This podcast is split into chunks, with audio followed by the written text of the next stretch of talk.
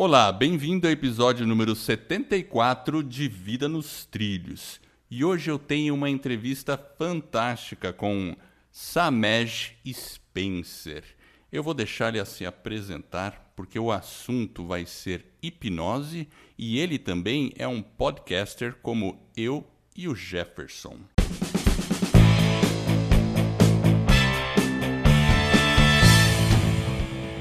Meu nome é Edward Schmitz e Vida nos Trilhos é o podcast com sua dose semanal de desenvolvimento pessoal e alta performance. Aqui eu e meu parceiro Jefferson Pérez destrinchamos as técnicas e comportamentos que irão levar você rumo às suas metas e sonhos. Lembre-se, você é a média das cinco pessoas com as quais mais convive.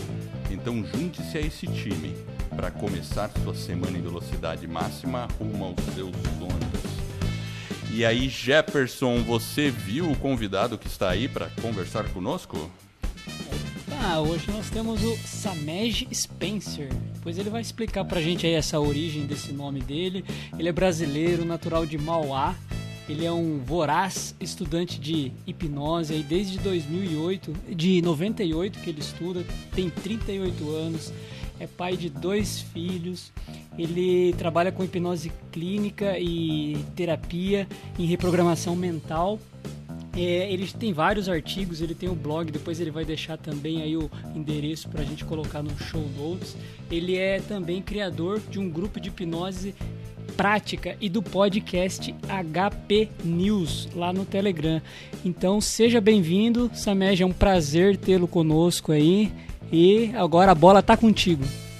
Bom dia, boa tarde ou boa noite. Aqui quem vos fala é Samesh Spencer, trazendo para vocês mais um episódio do H. Opa, opa, opa, opa. Peraí, esse aqui é o Vida nos Trilhos, não é o HP News. Rapaziada, Jefferson, muito prazer falar contigo. Edward, cara, que satisfação enorme ser convidado, participar aqui do Vida nos Trilhos, cara. Um podcast que eu conheci relativamente há pouco tempo, mas que me conquistou, me cativou de tal forma, cara, que eu comecei a maratonar e, e fiquei honrado, fiquei literalmente orgulhoso com o convite para participar aqui como entrevistado no Vida nos Trilhos. Como me disse o Jefferson, meu nome Samej Spencer, porém, muita gente pensa que esse é meu nome de batismo. Já deixo avisado, já adianto. Isso, o, o nome Samej é pseudônimo, é apelido, tá? Meu nome é Michael Assim como o Jackson, porém sem o Jackson. Tá? Minha mãe.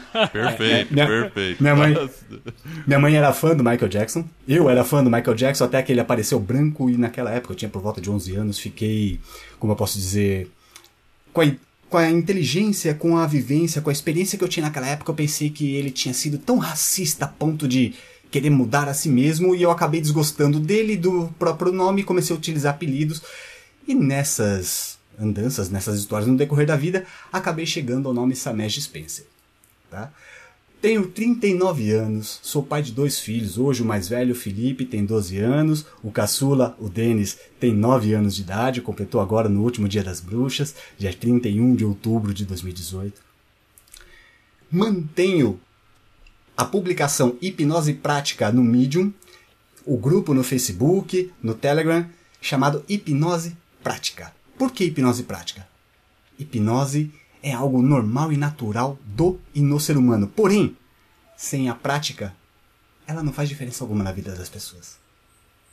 Interessante, hein? Ô, Jamed, é, Samed, cara, eu tô assim com um problema, né? Diga. vamos, vamos combinar o um negócio. O Edward não tá conseguindo lembrar o seu vamos, nome de vamos, Vamos combinar um negócio. Me chama de Sam. Todo mundo Sam. tem um amigo chamado Sam. Sam. que é sempre aquele, aquele personagem secundário, né? O, o, o Frodo tinha o, o Sam, né? O Samwise, que, que se não fosse ele, ele não tinha chegado até lá. Sam é mais fácil. Tá? Me chama de Eu Sam. gosto de é, Sam. O pseudônimo do pseudônimo. Exatamente. Estamos aqui, estamos aqui no Inception. Perfeito. Mas assim, uma coisa que eu queria, antes de você começar a entrar na hipnose e tal, é, me fala um pouquinho eu achei bem legal também a tônica do seu, do seu site, né, do seu blog uhum. e também do seu podcast, é, a tônica do desenvolvimento pessoal, porque é o tema do Vida nos Trilhos, certo? E então fala um pouco do seu pai, da sua mãe e como eles influenciaram você a, a se tornar o agora o Sam ou o Samesh de hoje. Exato. o que acontece? Cara, minha, minha família é. É aquela família medíocre, no sentido literal, no sentido comum da palavra, né? De mediano, de, de estar na média. Meu pai, baiano, literalmente baiano. Minha mãe, mauaense, assim como eu. Meu pai veio da Bahia para São Paulo com 17 anos, sem saber ler, sem saber escrever. Como ele costuma dizer, só eu e Deus.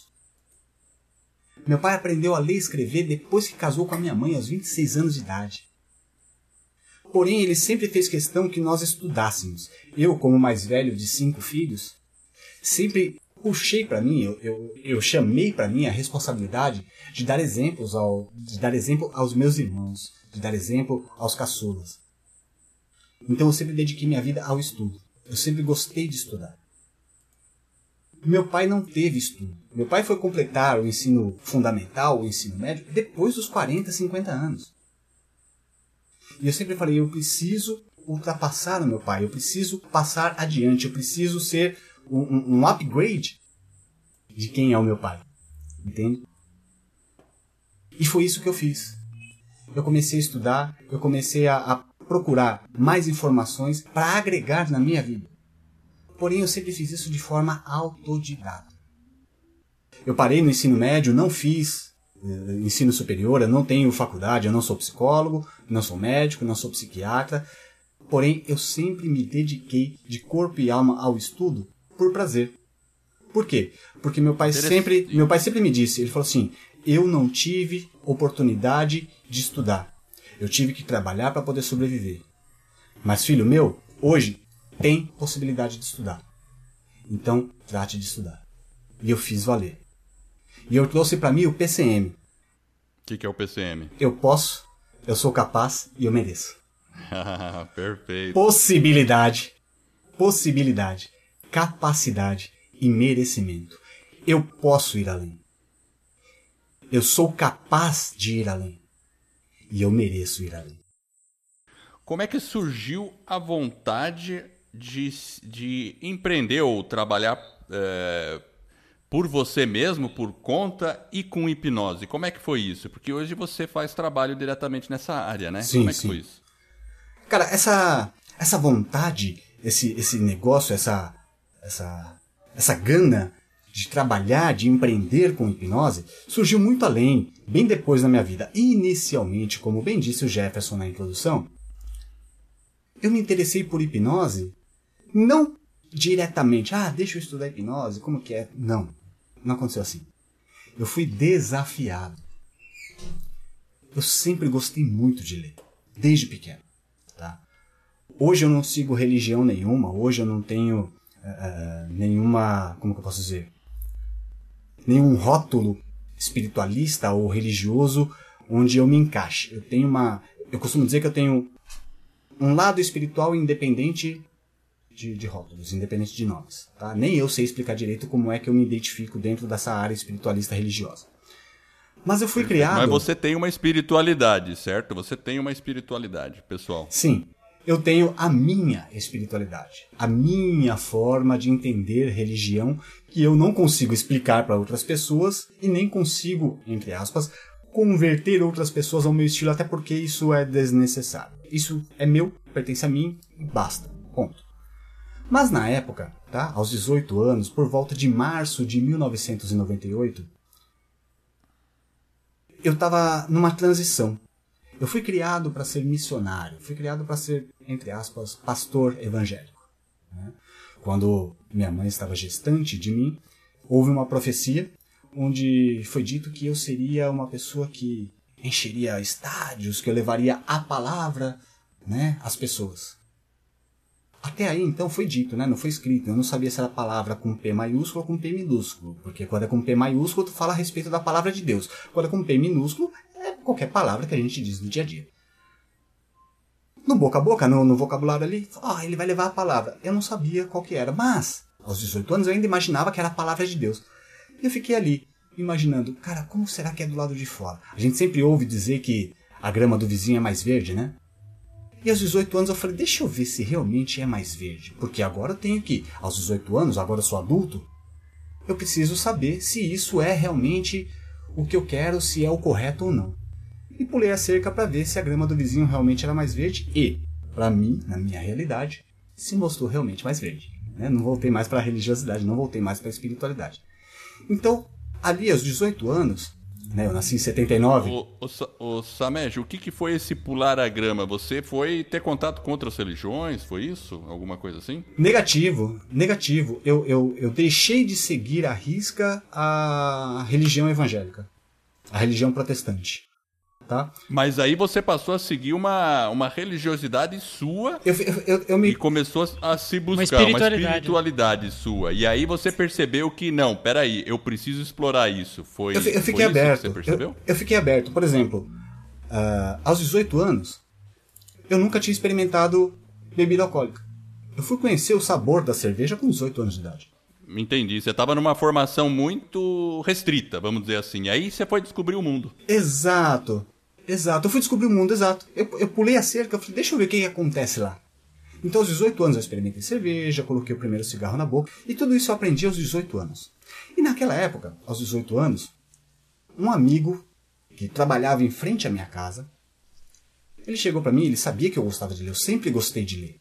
Porque, como eu fui criado para ser missionário, eu sempre estudei a Bíblia, né? fiz curso básico de teologia, não faculdade, curso básico de teologia, nessas culturas. Eu sempre gostei muito de ler, me interessei muito por leitura, por cultura. E ele chegou para mim e falou assim: Cara, aqui tem um livro que eu acho que você vai gostar. Um livro sobre hipnose. Eu lembro até hoje o título do livro: Hipnotismo Prático. O nome do autor é Ernest Ruff. E eu falei: Eu não vou ler isso não. Isso é coisa do capeta. é que você estava numa visão bem de religião e hipnose é uma coisa assim Perfeito. assim que muitas pessoas ainda não têm um esclarecimento do que, que é hipnose. Exato, né? exato. Aí ele, ó, oh, eu acho que você vai gostar. Agora, perceba, olha só o, o, o, o agravante, tá? Esse amigo, ele, ele é carioca, ele estava em São Paulo morando com os tios. Os tios dele se professavam bruxos. Só andavam Entendi. de preto e roxo. Tinha um altar na sala da casa, com animal sacrificado, sangue escorrendo, vela acesa, Bíblia de São Cipriano na sala. Cara, era a coisa mais doida. Eu lembro que eu, eu entrei uma vez na casa deles, na casa dele, para nunca mais. Aí chega o cara que mora com um tio e com uma tia que se professam bruxos, chega e fala pra mim assim: Ó, oh, lê esse livro aqui que eu acho que você vai gostar. Hipnose. E eu com aquele preconceito de que hipnose era coisa do capeta, porque foi, era isso que eu ouvi raras vezes que foi mencionado o nome hipnose. Foi isso que eu ouvi na igreja, que hipnose é do capeta. Eu falei, eu não vou ler isso não, isso é coisa do capeta. E ele me pegou. E ainda mais com essa, ainda mais com essa receptividade. Exato. Você conhecer pessoas que se confessam bruxo tal, Exato. enfim, né? Uma, e uma aí agravante. você ficou numa situação ali, numa, numa situação de choque. Mas vamos lá, me diz aí, o que, que é de fato hipnose? Então, para os ouvintes entenderem o que, que é isso. Aí chegando lá. Aí ele mexeu com o meu bril. Ele falou assim: Você sabe o que é hipnose? Eu falei: Não, não sei. Ele, então, como você pode afirmar que uma coisa seja ou não de Deus ou do capeta se você nem sabe o que é essa coisa? Ah, cara, orgulhoso como eu era. Né? Dá esse livro aqui. Eu vou provar para você, dentro do seu livro, que hipnose é do capeta. E comecei a ler. Eu demorei para ler, porque eu não achava nada, e eu relia, relia. Nesse meio tempo, o amigo voltou para o Rio de Janeiro, e eu relendo o livro, eu falei, e eu vou provar para ele que hipnose é do capeta. Cara, eu levei três anos para chegar à conclusão que não, hipnose não é do capeta. Mas também não é de Deus, é do próprio ser humano. Aí, respondendo a sua pergunta, o que é hipnose? Hipnose é um estado alterado de consciência. Ponto. O ser humano passa por estados alterados de consciência, no mínimo, três vezes por dia, todos os dias da sua vida, se tomar pelo menos um banho no dia. Ninguém toma banho, ninguém toma banho consciente. Ninguém toma banho de propósito, prestando atenção no que está fazendo. O que seria um banho consciente? Você pega o sabonete com a mão direita, para quem é destro, você pega o sabonete com a mão direita e fala: vou lavar o braço esquerdo, agora vou levantar para o ombro, agora vou lavar, vou passar o sabonete para a mão esquerda e lavar o, o braço direito. Você prestar atenção literalmente no que você está fazendo. A não ser que você esteja com braço, perna quebrado, com atadura, alguma coisa assim. Você está tomando banho, cara? É piloto automático. Seu corpo está lá se lavando e você está pensando: caramba, amanhã vence aquele boleto que eu não paguei ainda. Puta merda. Caramba, aquela mina não respondeu o WhatsApp. Será que ela recebeu? Não, ela tá me traindo, só pode. Cara, você tá, você tá realizando uma função enquanto a sua mente está realizando outra. Você percebe que houve uma alteração da consciência. Ó, você não ficou inconsciente. É verdade. Você não entrou em subconsciência. Não. Você está realizando uma função no piloto automático, que é se lavar, enquanto a sua mente está ocupada com outra coisa que não aquela que você está executando fisicamente. Isso é uma alteração da consciência. Ainda respondendo a sua pergunta, o que é hipnose? Agora eu vou fazer uma pergunta, vou lançar quatro perguntas para vocês dois, Edward e Jefferson. Respondam para mim só no final da quarta pergunta. Vocês já viajaram na maionese? Já piraram na batatinha? Já foram pro mundo da lua? Já ficaram pensando na morte da bezerra? Respondam agora. Já aconteceu alguma vez com vocês alguma, alguma dessas situações? Totalmente. Sim, sim todas. um redundante sim. Com que frequência? Olha, Elevado. elevado, elevado. Eu acho que todo Perfeito. dia. Perfeito. Perfeito. Então eu vou fazer uma afirmação para vocês. Viajar na maionese, pirar na batatinha, ir pro mundo da lua, ficar pensando na morte da bezerra são quatro nomes ordinários, populares, comuns que a hipnose tem aí afora no dia a dia. A diferença é, quando isso ocorre normal e naturalmente, é como um barco à deriva não tem ninguém segurando o leme dizendo, ó, eu quero ir para o norte, o vento sopra para o oeste, lá vai o barco para o oeste. Se ele sopra para o leste, lá vai o barco para o oeste. Não tem ninguém segurando o leme, direcionando o barco. Verdade, você deixa a sua mente livre nessa hora, de fato, né? Exato. Agora, o processo de hipnose é quando você viaja na maionese de propósito, controlando o processo tem alguém segurando o leme. Você diz: Eu quero chegar no norte. O vento sopra para o leste. O barco continua seguindo para o norte porque tem alguém direcionando, tomando o controle do leme e falando: É para lá que eu vou.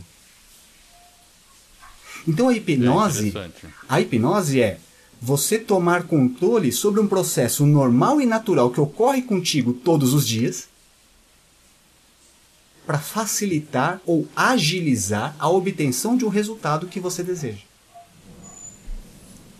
Ô Samed, quando você fala alguém conduzindo, essa condução pode ser uma autocondução, correto? Na verdade, toda hipnose é uma auto-hipnose. Quando eu hipnotizo alguém, é, nada mais é do que essa pessoa me deu autorização para conduzi-la. Então eu digo: feche os olhos, relaxe, respire assim, assim, assado, faça assim, assim, assim. Não sou eu que vou respirar pela pessoa. Não sou eu que vou fechar os olhos dela. Não sou eu que vou relaxar no lugar dela. Eu estou dizendo o que ela tem que fazer. Mas quem vai realizar o processo é ela. E ela faz tudo isso conscientemente. Ou não, né? Ela pode falar, Sim, não, aqui eu não quero se ir, ficar correto? inconsciente, tem alguma coisa errada. Se ficar inconsciente, tem alguma coisa errada. Não é mais hipnose. Tá? Quando a pessoa entra em hipnose, não sai do corpo. Não vê estrelinha, não tem fogos de artifício, não tem espiritualidade, não tem religião, não tem misticismo, não tem nada. É igual eu te falei, é viajar na maionese. Você sai do corpo quando viaja na maionese? Não. Absolutamente não. Você vê estrelinha quando tá pirando na batatinha? Você tá lá, você tá aqui fazendo alguma coisa. Ima- Imagina a seguinte situação. Você tá assistindo aquela série que você mais gosta e tá naquele episódio com aquele suspense que você fica. "Ah!" E alguém chega e fala assim, Edward, ou Jefferson, e você tá lá, vidrado na TV, na tela, vendo aquela ali, aquela cena espetacular. Edward, Jefferson. Você tá hipnotizado. E você tá ali, exato. Eu você não tá ali. escuto nada. Eu até não que, escuto nada. Até que alguém chega e toca no seu ombro e fala: Edward, Jefferson, tô falando com você. Você. "Ah, Calma, eu tava concentrado aqui.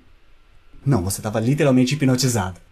tá? Tomando emprestado uma palavra de outra, de outra área, tá? Quando você foca a sua atenção em algo, você escolhe, decide, opta por ignorar o restante. Isso é hipnose.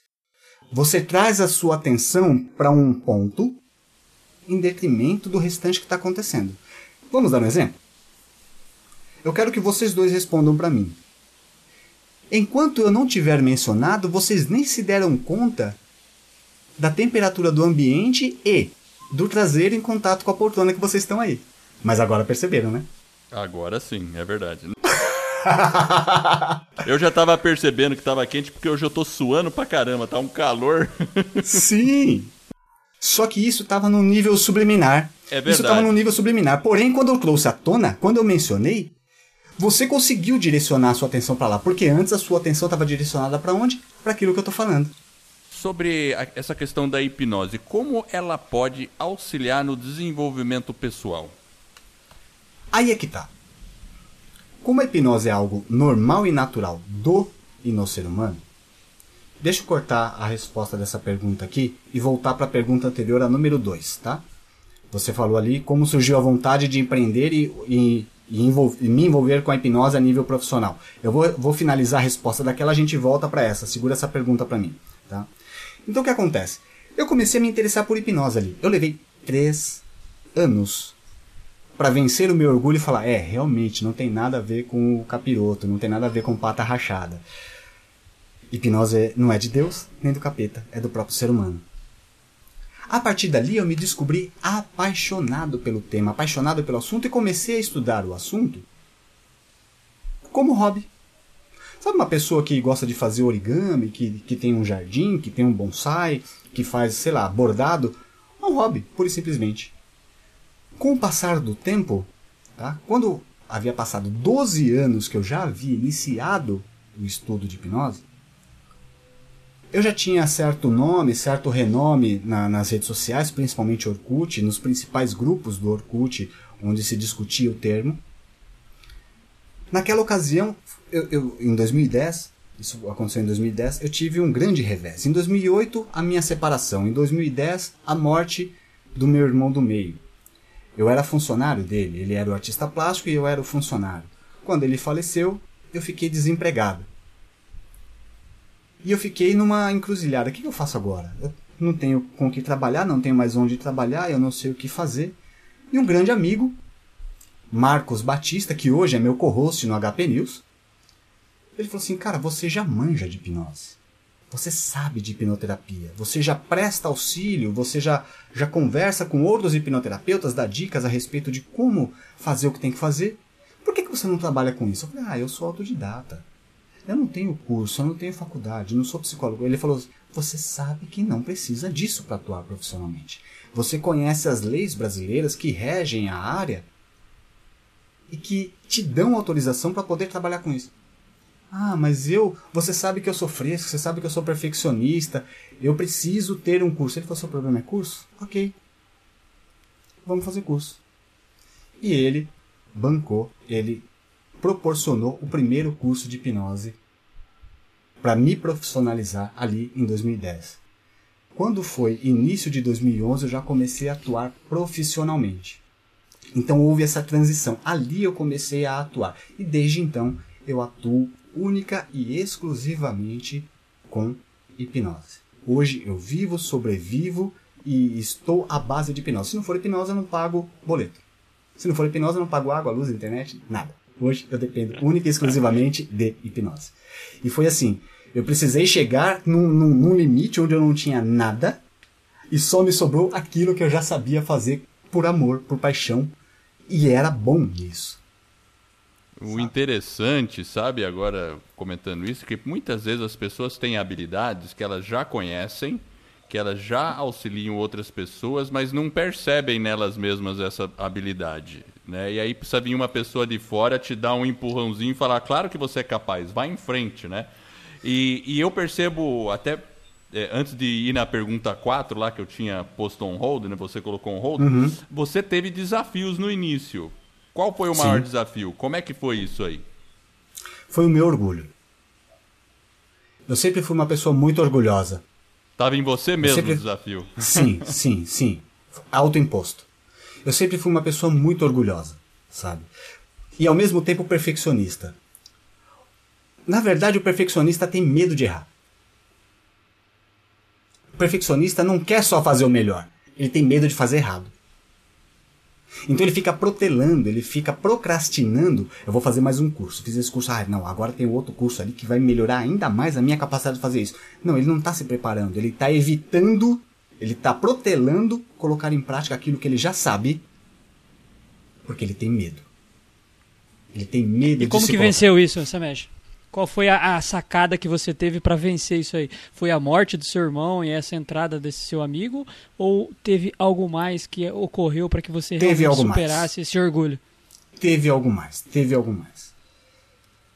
Tem uma, uma, uma frase africana, se não me falha a memória, chama-se. É, é, como que é? Fugiu agora. Eu vou, eu vou lembrar já já. Tem uma frase africana que diz assim: Por mais afiada que a faca seja, ela não pode cortar o próprio cabo. É interessante. tá? Vou repetir. É. Por mais afiada que a faca seja, ela não pode cortar o próprio cabo.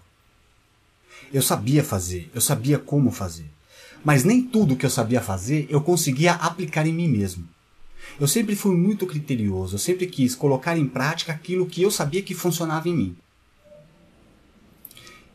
E em 2011, um dos primeiros cursos que eu fiz também, se não me falha a memória, foi o terceiro curso que eu fiz, foi o curso de reprogramação mental com PNL, programação neurolinguística, e hipnose em 10 sessões. Na verdade, eu participei do primeiro curso de reprogramação mental da Sociedade Interamericana de Hipnose. Eu fiz parte da primeira turma. Eu estava lá. E nesse curso, ministrado pelo psicólogo, hipnoterapeuta, coach, excelente profissional chamado Valdeci Carneiro, né, da, presidente da Sociedade Interamericana de Hipnose, a forma como ele ministra o curso é fazendo com que cada integrante, cada aluno, cada participante, ele não só passe pelo processo, como aplique o processo em outro participante. Então ali eu terapeutizei e fui terapeutizado. Ali eu venci os meus medos. Ali eu, eu posso dizer que eu me superei, eu venci o orgulho. Ou seja, você usou a própria hipnose para vencer o seu orgulho. Exatamente, mas precisou outra pessoa aplicar em mim, não apenas eu. A auto-hipnose é excepcional, ela ajuda pra caramba, te leva além. Cara, eu tenho resultados espetaculares. Eu cheguei a, a, a participar de concurso e, e atingir uma colocação muito legal sem ter estudado uma linha. Tá? E eu fiz isso só para me testar. Eu não assumi o cargo, eu não queria o cargo, eu só fui lá para me testar. Deixa eu ver se a, auto-hipnose funciona para isso. E me coloquei a prova e, cara, eram 150 vagas, eu fiquei em 151. Eu só fiz auto-hipnose uma vez, 5 minutos antes de, de começar a preencher a prova. Ponto. Fazia simplesmente 10 anos que eu tinha parado de estudar, que eu tinha saído do ensino médio. Nunca tinha lido um nada, eu nem, nem sabia o que tinha saído no edital. E eu coloquei a prova ali. Ali, na, na reprogramação mental, na Sociedade Interamericana de Hipnose, eu fiz uma limpeza em mim. Foi feita uma limpeza em mim. O lixo emocional foi jogado fora. Os traumas, os medos, as fobias foram ressignificadas, ou seja, receberam um significado no mínimo neutro ou positivo. Então eu fiquei em mais ou melhores condições de começar a colocar em prática aquilo que eu já sabia. Ali eu me senti preparado. Eu atravessei um portal, né? No, no mito da jornada do herói, você tem que atravessar um portal, você tem que atravessar um, um, um desafio onde tudo faz um novo, traz um novo sentido depois daquilo. E para mim foi exatamente ali, é, feriado de Corpus Christi de 2011. Eu não me recordo se foi no mês de maio se foi no, no mês de, de junho, mas foi no feriado de Corpus Christi de 2011. Ali minha vida mudou eu fui ressignificado. Um novo Samed nasceu ali, mais livre, mais leve, em melhores condições de agir e, e, e interagir com os meus clientes. E a partir dali a coisa começou a, a caminhar. Ali começou realmente, literalmente, o profissional Samesh Spencer. Que bacana, né? E tem uma, uma pergunta que a gente sempre faz, né? Para talvez você até tenha respondido ela agora nesse contexto de se você já sentiu que em algum momento a sua vida estava fora dos trilhos. Foi esse momento e que houve uma transformação? Em vários momentos eu senti isso. Certo. É, até, até quando eu conheci o podcast de vocês, o podcast Vida nos Trilhos, se não me falha a memória, eu acho que o Edward vai lembrar disso, foi lá no, no grupo Podcasters no, no Telegram. Eu mandei um vídeo de, de uma música do Trio Nordestino que diz assim: Mulher na linha, o trem pega, o trem pega, o trem pega. Homem na Homem linha, na linha, o trem o trem pega, o trem pega, É o trem verdade. pega. Andar na linha, o trem pega, o trem É. pega. Eu gosto muito de, de- desse tipo de forró, baião, shot, essas coisas, né? Então, na hora, quando vocês disseram ali, ah, o meu podcast é o Vida nos Trilhos, cara, na hora me veio essa música, eu coloquei o vídeo ali. Até, Edward, você comentou comigo, caramba, que legal, cara, tem uma história legal, tem uma analogia legal, né? Perfeito, eu, eu fiz a analogia porque assim, a gente sempre fala, né? Vida nos trilhos, tem que ficar nos trilhos. Mas claro, de vez em quando você tem que olhar pra ver se o trem não tá passando, né? Exatamente, exatamente. O problema é a quando o trem é tá assim passando do... mesmo. O problema é quando o trem tá passando dos dois lados. Exato. A gente tem que ficar muito atento. Particularmente falando, respondendo a sua pergunta, é, eu tenho pra comigo que quem anda na linha é trem, quem responde a linha é pipa. Tá? Nós temos que tomar as rédeas da nossa vida. Nós temos que colocar a mão no leme da nossa embarcação. E para isso é necessário saber aonde se quer chegar. Porque quem não sabe onde quer chegar, né, é, é, parafraseando o gato de País na- do Alice no País das Maravilhas, para quem não sabe onde quer ir, qualquer caminho serve. Exatamente. Por muito Isso tempo eu não mesmo. soube, eu não sabia aonde eu queria chegar. Porque quando eu saí da, da igreja lá em 1998, com 18 anos, que eu fui experimentar a vida do outro lado, que eu fui conhecer a grama do vizinho, eu não tinha mais objetivo. Antes o objetivo era ser um missionário. De repente eu não tinha mais objetivo. E eu fiquei, o que, que eu vou fazer da vida? Eu comecei a experimentar diversas coisas. Fui trabalhar com diversas profissões. Por um tempo eu gostei de trabalhar como segurança patrimonial, segurança particular, depois como barman, depois como é, é, é, técnico de áudio e vídeo. Por um tempo isso me serviu. Mas isso não me preenchia, não trazia aquele ânimo, aquela vitalidade, aquele negócio de ir além, sabe? Aquela gana. Falar, cara, é isso que eu gosto. Lembrando de Confúcio, trabalhe com aquilo que você ama e você não vai precisar trabalhar nenhum dia da sua vida. Eu não tinha descoberto isso. Era gostoso? Era. Era satisfatório? Era. Trazia dinheiro? Sim. Mas não era aquilo que me fazia levantar da cama de manhã. E quando eu comecei a trabalhar com hipnose, eu comecei a ver o resultado que as pessoas atingiam através do meu auxílio, porque não era eu e não sou eu nem a hipnose quem faz isso, tá? A hipnose e eu somos apenas um instrumento. Eu, eu, eu brinco dizendo que eu sou a voz do Waze. Quando você está dirigindo, né? ni- Ninguém usa o GPS para ir para casa da mãe e para casa da sogra, porque já sabe o caminho. Você usa o GPS para ir para um lugar desconhecido, para um lugar que você não tem tanta segurança do trajeto. E mesmo assim não é o GPS que dirige para você. Ele só diz, né? Em 600 metros, vire à direita.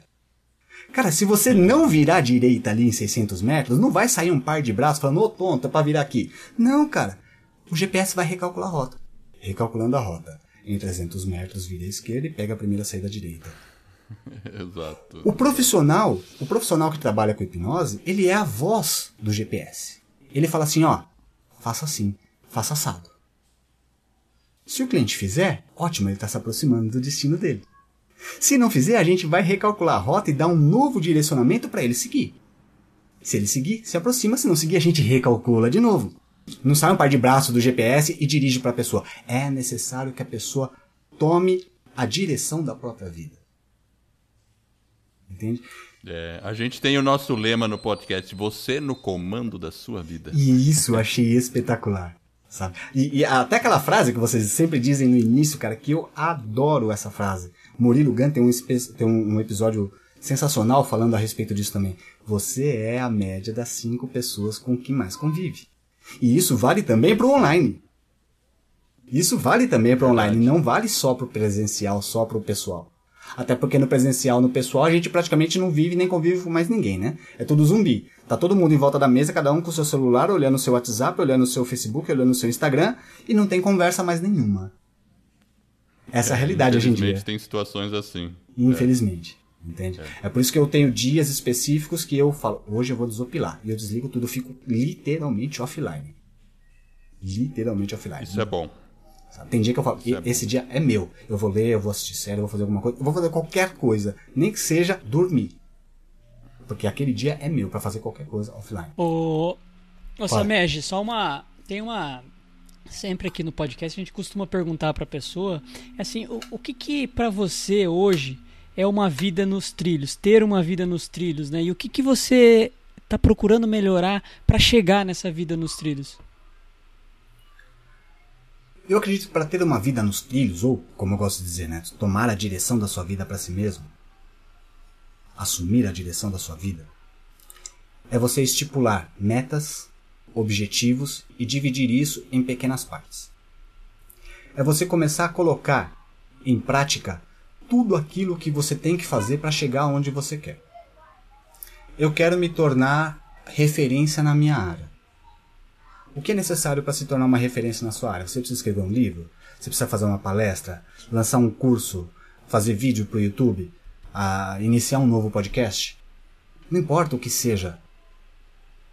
Por mínimo que seja, coloque em prática. Tire do nível das ideias, tire de dentro da sua cabeça e coloca em prática. Mas adianto, faça isso inicialmente sem fazer muito alarde. Porque quando você faz muito alarde inicialmente, você pode ter a sensação de que você está com comprometimento. Mas tá cheio de gente que vai começar a querer minar a sua vitalidade. Espera você ter mais ânimo, você ter mais condições de seguir por, por, por mérito próprio para começar a divulgar e abrir isso daí, porque você já tem inércia. Sem inércia, não dá. É necessário ter inércia. Muitas pessoas me perguntam por que, que você não tem um, um canal no YouTube? Por que, que você não escreve um livro? Eu não quero escrever um livro. Não faz parte dos meus objetivos. Eu não gosto de YouTube, eu não gosto de vídeo. É por isso que eu não tenho um canal no YouTube e tenho um podcast. Claro. Né? Vamos fazer, vamos fazer uma brincadeirinha aqui, né?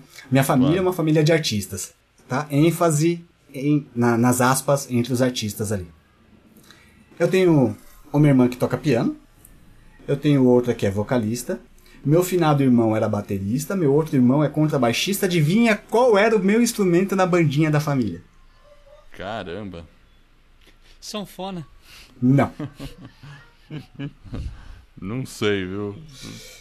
A mesa de som, cara. Porque se não tiver ninguém para controlar o volume do microfone dos instrumentos, na banda inteira não, não sai nada.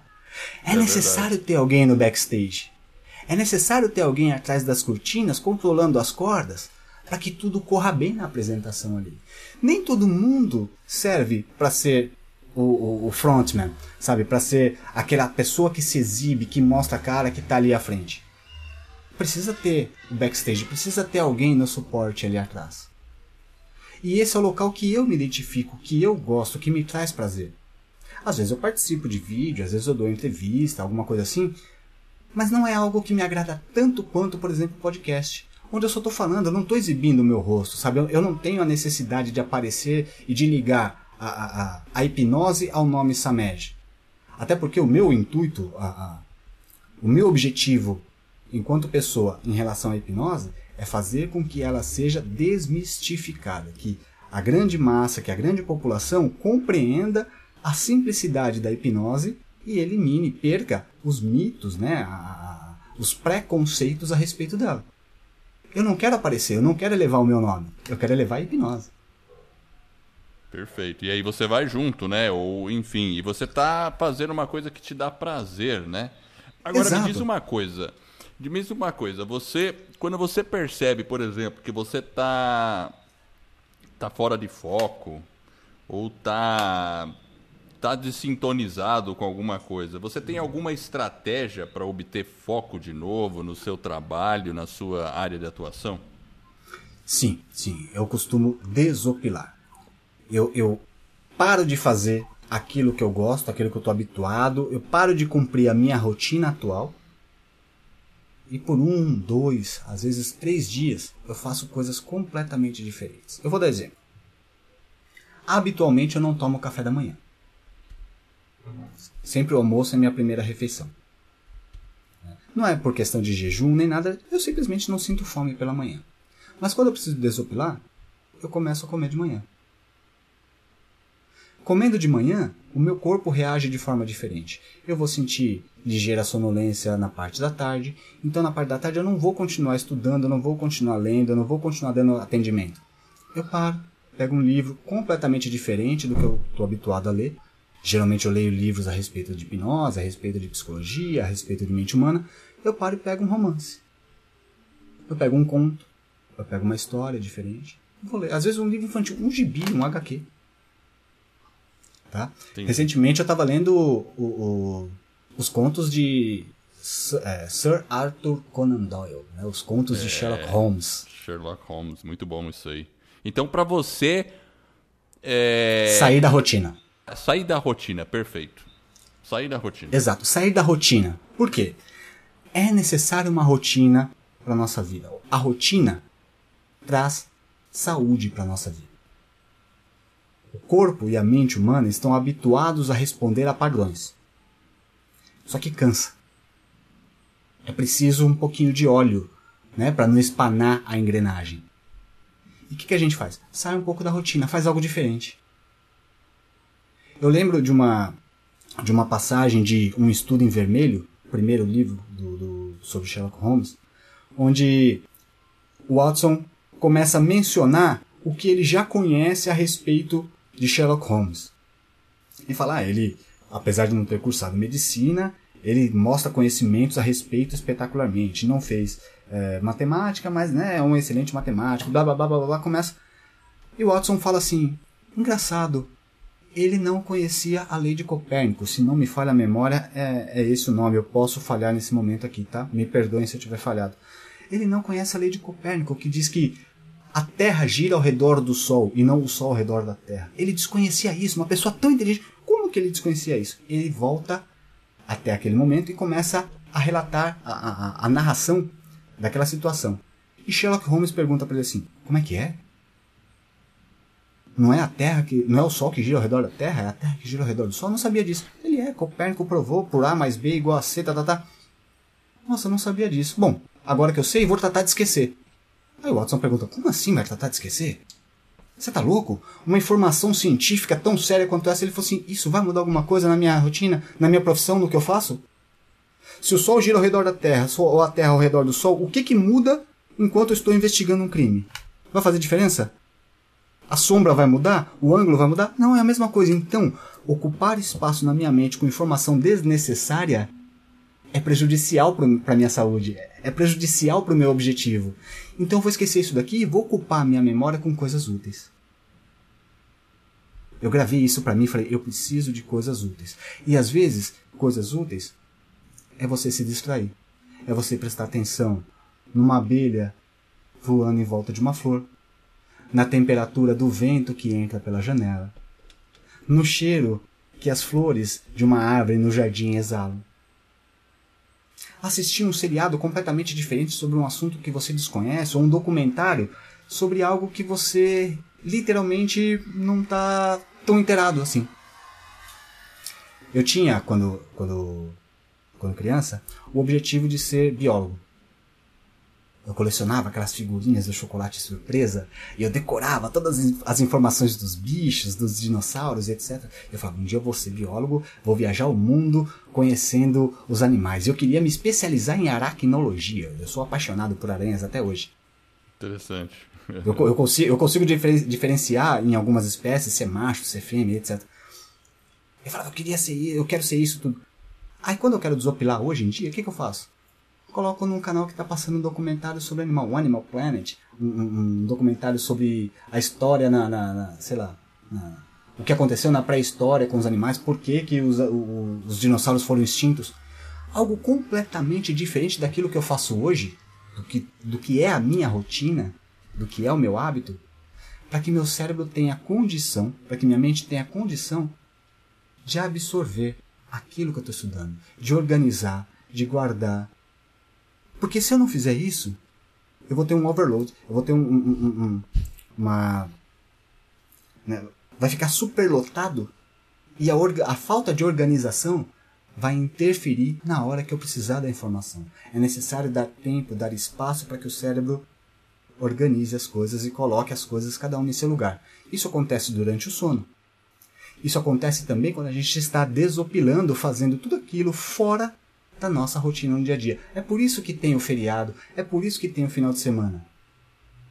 Na, na, na tradição bíblica, na tradição hebraica, cristã, Deus separou o sábado para descansar. Para quê? Para desopilar. É, para dar uma descarregada, né? Legal. Exatamente. E é justamente isso que eu faço para trazer minha vida de volta para os trilhos. Desopilar. Porque aí eu consigo me organizar. Exato. Aí eu consigo me organizar para conseguir falar, eu tô, eu tô seguindo o objetivo que eu quero? Eu tô alcançando o objetivo que eu quero? Minha vida está nos trilhos? É, o, o Samed, a gente percebe que assim a sua área realmente é que você domina aí bem essa questão da, da hipnose. Sim. Agora, assim, o que, que você poderia falar para a gente sobre hipnose é, que nós não sabemos? Ou que as pessoas. Qual é a sua dica? Ou que as pessoas estão totalmente enganadas. As pessoas pensam que a hipnose é enganação, ou é mágica, ou é. Pensam que é algo completamente diferente, alheio ao ser humano. Tá? Quando na verdade a hipnose é algo extremamente simples. Eu, eu, eu, vou, eu vou dar um exemplo que vai, que vai colocar isso em, em, em pauta facilmente. Dá um exemplo prático. Hipnotiza o Edward aí pra gente. eu vou. Eu vou... Faz um, um processo de hipnose com ele. Vamos tá, perfeito. Perfeito. Eu, eu aceito o seu desafio, entre aspas, e vou hipnotizar o Edward. Edward, fala pra mim. Onde foi que você passou o Natal do ano passado? Natal do ano passado? Isso, 2017. Eu, 2017 eu passei em São Paulo. Em São Paulo, você passou aqui em São Paulo. Perfeito. Agora que você lembrou que passou o Natal do ano passado 2017, aqui em São Paulo, fala para mim qual era a cor da roupa que você estava vestindo naquela ocasião. Era clara ou escura? Ah, acho que era escura. Ah, tá. Você acha que era escura. Já que você acha que era escura, eu quero que você se lembre quem é que estava ao seu redor. Provavelmente família, amigos, pessoas queridas. Como é que você estava se sentindo ali? Eu estava muito feliz. Muito feliz. A gente tinha uma ceia feliz com amigos, com familiares, né? Ok, perfeito. Aí eu te pergunto, foi difícil trazer essas respostas para mim? Não. Não, foi né? simples. Assim, Foi- claro que algumas delas talvez seja assim mais difícil de lembrar, se você me perguntar Alguns mais detalhes, né? exato, exato. Ok, perfeito. Mas foi relativamente simples trazer essas informações, né? Você concorda comigo Perfeito. que na sua cabeça, no seu processo mental, você saiu do aqui e agora e voltou no passado, lá na sua memória, para me trazer essas respostas? Por mais rápido que isso tenha acontecido? É verdade, com certeza. Eu fui buscando lá dentro, tentando reviver aqueles momentos. Então né? você concorda comigo Verdade. que houve uma alteração da sua consciência, não da inconsciência nem da subconsciência, uma alteração da sua consciência, certo? Com certeza. Perfeito. E você Eu- me conduziu nela, né? Eu disse lá no início que hipnose é um estado alterado de consciência. Meus parabéns, você acabou de ser hipnotizado. Agora, agora, agora me diz uma coisa. Sabe no desenho animado, quando você vê um cara com uma... Com um pêndulo. Com um relógio? Isso, e Isso, fica isso. fazendo assim. Isso é verdade ou é mentira? Funciona. Funciona. Funciona. Funciona? Funciona 100%. O nome disso é pêndulo de Chevreau. Tá, agora me diz uma coisa. É, e aquelas situações que eu vejo, agora, agora vamos fazer uma sessão de tentar desmistificar. Claro, por favor. Assim, é, é, eu, eu, eu acho que isso é legal pro, pro ouvinte, né? Então, assim, às vezes eu já vi aquelas coisas, a gente vê em televisão, né? E eu já participei de eventos que o pessoal faz alguns testes com algumas pessoas. Vamos lá. Ó, pessoal, põe a mão, faz assim com a mão, deixa os dedos entrelaçados e. Estica o braço. soltar. E algumas pessoas não vão conseguir soltar. Daí ele seleciona aquelas pessoas que não conseguem soltar e vai lá na frente do palco. Algumas pessoas soltam. Eu já participei de eventos assim e eu soltei minha mãe. Uhum. Minha mão. minha mãe não, minha, minha mão. e aí, e aí, e, e, então eu não fui selecionado, né? Bom, e aí foi as pessoas, algumas para frente. E aí o pessoal começa a hipnotizar, mas eles fazem umas coisas meio rápidas e a pessoa cai a cabeça, aí levanta a cabeça, vai a cabeça. Isso aí é encenação, não é? Como é que é isso? Porque às vezes eu fico, eu fico vendo isso aí como uma. Parece que uma encenação, né? Pode ser que mesmo? sim. Tem pessoas que. Pode ser que sim, pode ser que não. Tá? Isso depende de quem está conduzindo o processo. Tem gente que, infelizmente, como em qualquer profissão, como em qualquer área, não tem ética. Tá? Nós claro. temos políticos éticos, temos políticos antiéticos, temos açougueiros éticos, temos açougueiros antiéticos, temos mecânicos éticos, padeiros éticos e padeiros mecânicos antiéticos. Em qualquer profissão tem profissionais bons, profissionais ruins, né? ou antiéticos. Então o que acontece? Vamos colocar aqui que o profissional seja ético, tá? que não seja aquele antiético que combinou com alguém e plantou Perfeito. pessoas, lá, pessoas lá no meio da plateia. Es, esses daí eu não quero nem levar adiante. Pessoa, profissionais éticos. Primeiro, quando ele pede para cruzar os dedos, ele conta uma historinha, faz assim, tá passando super bom, ele babapá, faz isso, faz aquilo, bibibi. Primeiro, o nome disso é pseudo-hipnose. Por quê? O dedo gruda ali por causa da fisiologia. Você está com os cotovelos esticados, com a mão torcida, os metacarpos, ou metatarsos, eu nunca me recordo exatamente qual, qual é o nome correto, eles travam um no outro e impede que abra a pessoa orientada pela narrativa do profissional. Fala, ih, realmente colou. A pessoa aceitou o comando do outro. Já aconteceu hipnose. Mas através de algo que acontece normalmente. Sem, sem eu falar nada, ó, eu não vou contar a historinha junta seu, seu dedo, cruza sua mão. Isso. Agora, com o braço completamente esticado, vira a mão ao contrário, dá um tom de mal e deixa o cotovelo esticado. Só tenta separar a mão lateralmente para você ver como fica difícil. Não, com, bra... com o cotovelo esticado. Claro, com o cotovelo esticado. Você percebeu? Sim. Só isso, só aí claro. já tem pessoas que vai ficar com o braço, né, com a mão colada. Aí ele fala, ó, quem tá com a mão colada vem aqui para frente. Perceba, Primeira sugestão que ele dá: quem está com a mão colada, vem aqui para frente. A pessoa aceitou e foi. Ele fala: pronto, ó, quando eu contar até três, você dorme.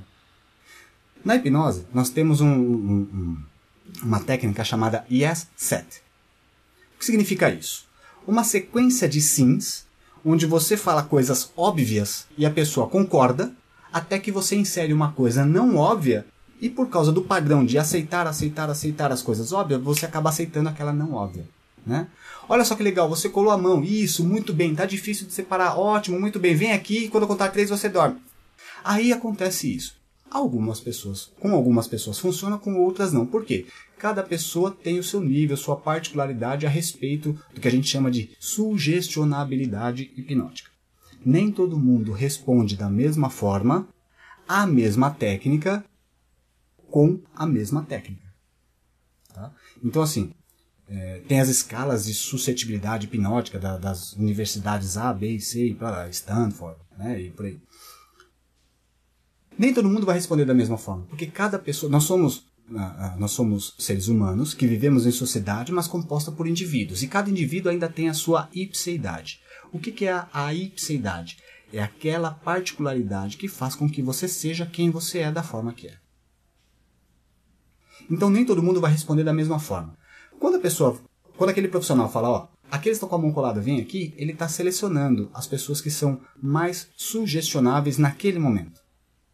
E ele começa a, é, naquele momento. Naquele também. Né? momento, naquele momento. E ele vai refinando é. essa, esse filtro de pessoas, vai eliminando aqueles que pode apresentar alguma discordância com as sugestões que ele pretende implantar futuramente na apresentação, e ele vai liberando. Mas aquilo acontece. Porém, eu já vou adiantar. Isso é o que a gente chama de hipnose de palco. É uma hipnose para diversão. Né? Hoje em dia temos três diferenciações: hipnose de rua, hipnose de palco e hipnose clínica. Hipnose de rua é aquele pessoal que se junta, por exemplo, aqui em São Paulo no Vão Livre do MASP, coloca lá a plaquinha, hipnose grátis, vem aqui, faz hipnose. Ele tá fazendo, a pessoa faz demonstrações, brincadeiras ali, ok, legal. No teatro, né, no, no, palco, por exemplo, eu conheço vários profissionais que juntam uma galera, vai lá e faz uma apresentação junto com o pessoal de stand-up. É uma brincadeira. A pessoa participa ali porque quer. Eu já participei. Tem vídeo meu participando. Eu hipnotizado lá no palco, meu amigo Eduardo Rocha, o Ed Rocha, lá de Brasília. Profissional excelentíssimo, de uma ética, sabe, é, é, é sensacional. Um profissional que eu admiro demais. Ed Rocha, grande beijo e abraço para você caso você ouça isso. Eu tô lá participando. Por quê? Porque não é porque eu sei que não vai funcionar comigo. Pelo contrário, até por saber, funciona mais ainda. Claro. Entende? Então funciona assim. Mas, na hora que você passa pela hipnose clínica, na terapia, dificilmente vai precisar fazer algo como, isso. Você não está indo lá para se divertir. Você não está indo lá para dar risada. Você não está indo lá para ouvir piada. Você está indo lá para resolver uma questão. Então não precisa colar o dedo. Não precisa imitar a galinha. Não precisa comer cebola. Basta relaxar. Basta seguir a orientação do profissional. A maior parte dos meus clientes, por exemplo, raramente fecham os olhos. Eles estão conscientes de olhos abertos, sabendo o que está acontecendo 100% do tempo.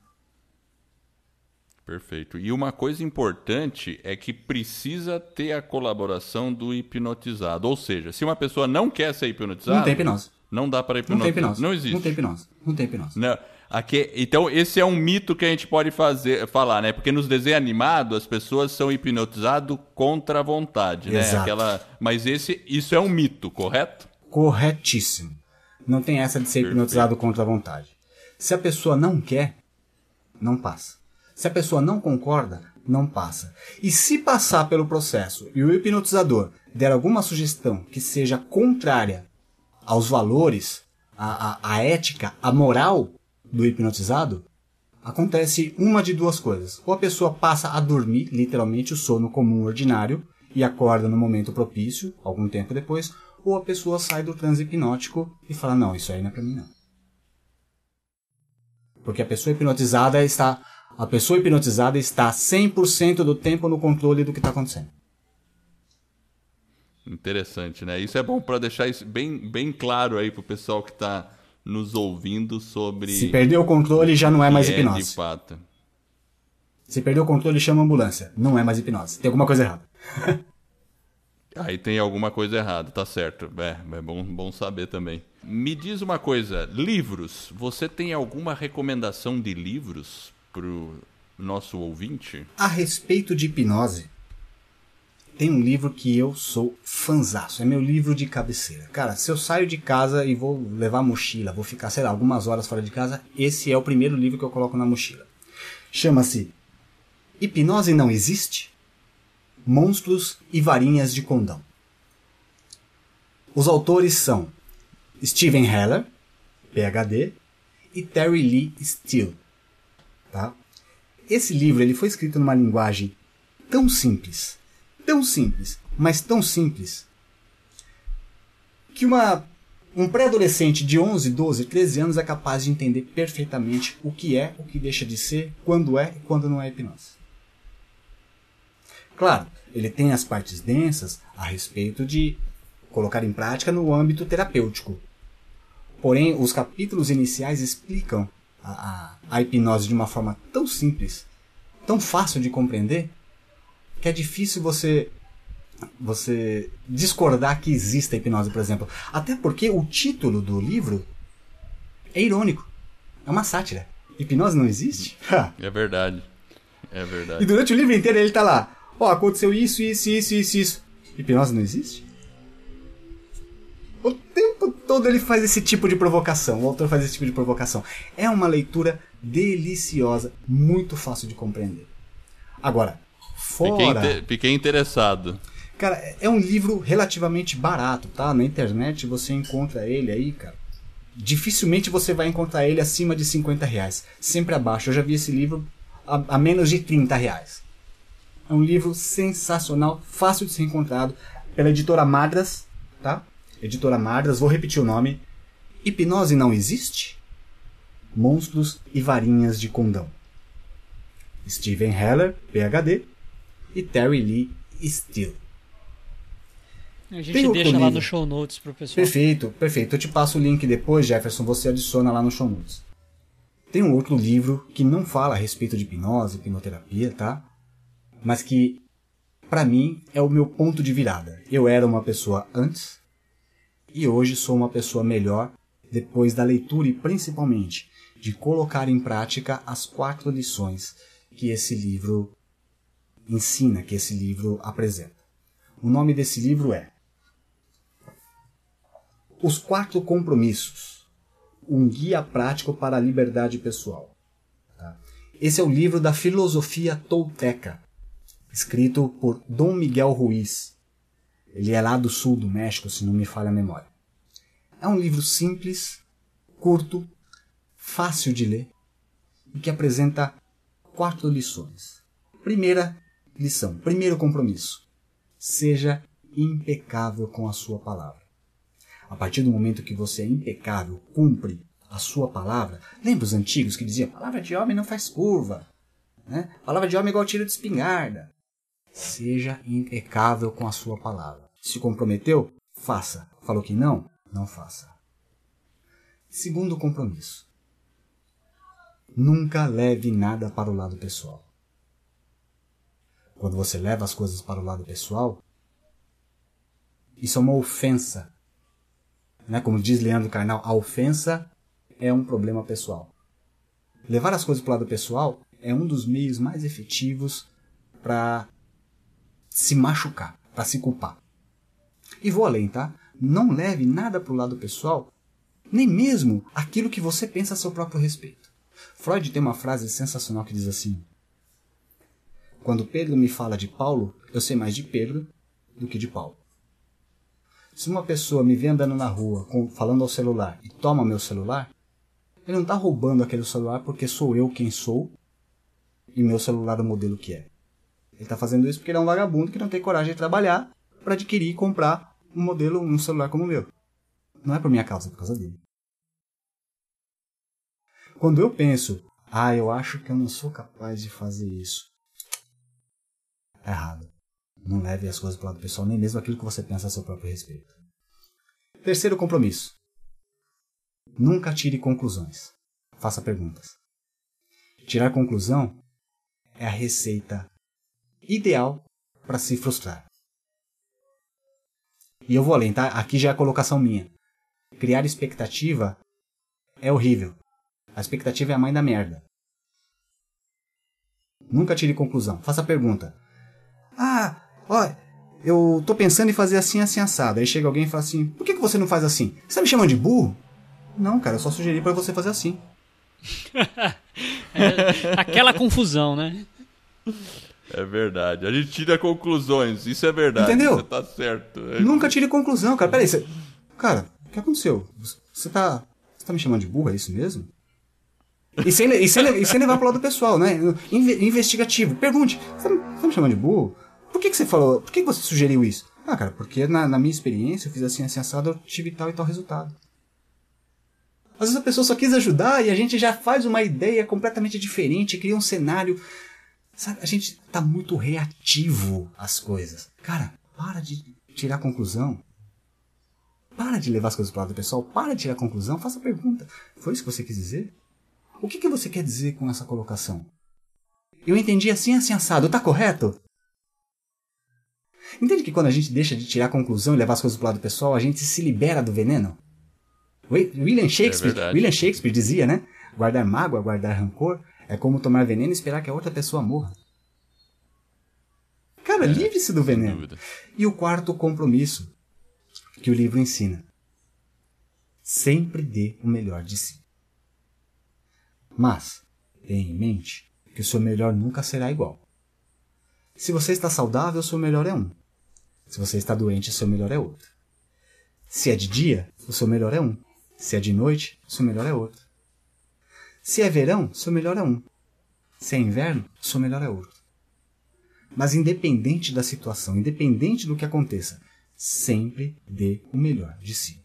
A partir do momento que você faz o seu melhor, nem você, nem ninguém conseguirá depositar em si qualquer tipo de culpa porque você fez o melhor que você podia naquele momento. Perfeito. Essas excelente. são as quatro é. lições que esse livro ensina. Cara, eu recomendo esse livro para todos os meus clientes. Todos, 100%. Geralmente eu passo esse livro após a primeira sessão de todos os meus clientes. Não faz parte do, do, do, do trabalho terapêutico, mas é um complemento sensacional. Mudou a minha vida. Eu vivi, eu coloquei isso em prática. É, ô Samed, beleza, agora você está falando com, com o Brasil inteiro. Qual que é o recado que você deixa aí pro pessoal? Qual conselho você daria aí pro pessoal que está nos ouvindo hoje, agora, nesse exato momento? A palavra encerra em si mesma genialidade, poder e magia. Ouse fazer e o poder lhe será dado. É isso aí, temos que fazer. É de Goethe essa frase. Johann Wolfgang von Goethe. Temos que ter ousadia. A gente tem que ousar, porque muitas vezes a gente deixa de agir por causa de medo. Às vezes a pessoa pensa que, que o corajoso não tem medo. Tá? A coragem é a ação independente do medo que você sente. É agir com medo. Le- Lembra aquele ditado que a gente vê hoje em dia nas redes sociais, naquele meme? Vai com medo mesmo? Exatamente. Isso é coragem. É isso aí. Nenhum herói na mitologia, nenhum super-herói nas histórias em quadrinhos foi corajoso porque ele tinha algo diferente. É porque não tinha alternativa. Ou ele fazia, ou ele fazia. Então a gente colocar em prática, fazer o que tem que ser feito, ter ousadia, ter iniciativa, é o diferencial que nos coloca além, adiante das pessoas que se deixam parar ou paralisar pelo medo. E o medo nada mais é do que a sombra refletida na parede. Pega uma, uma moeda, coloca no chão e acende um fósforo pertinho dela. Você vai ver que a sombra na parede é gigantesca. Fica tremulando e parece um monstro. Mas é só uma sombra. É verdade. Tá mais na nossa cabeça, né? Exatamente. É, é, eu acho que a gente tem que se permitir fazer, tomar ação e dar os passos. Ô Samed, como que a gente entra em contato com você aí, se os ouvintes quiserem saber um pouco mais ou fazer uma sessão contigo É sobre muito simples. hipnoterapia? É muito simples entrar em contato comigo, tá? Você pode me achar no Twitter, no Instagram e no Telegram em arroba Samej Spencer. Samej é S-A-M-E-J Spencer, tudo S, tá? Não tem a letra C de cachorro, é tudo S de sapo. Spencer, S-P-E-N-S-E-R. Samej Spencer tá? Twitter, Telegram e Instagram. Pode mandar direct, pode mandar mensagem inbox, pode mandar DM, pode mandar mensagem privada.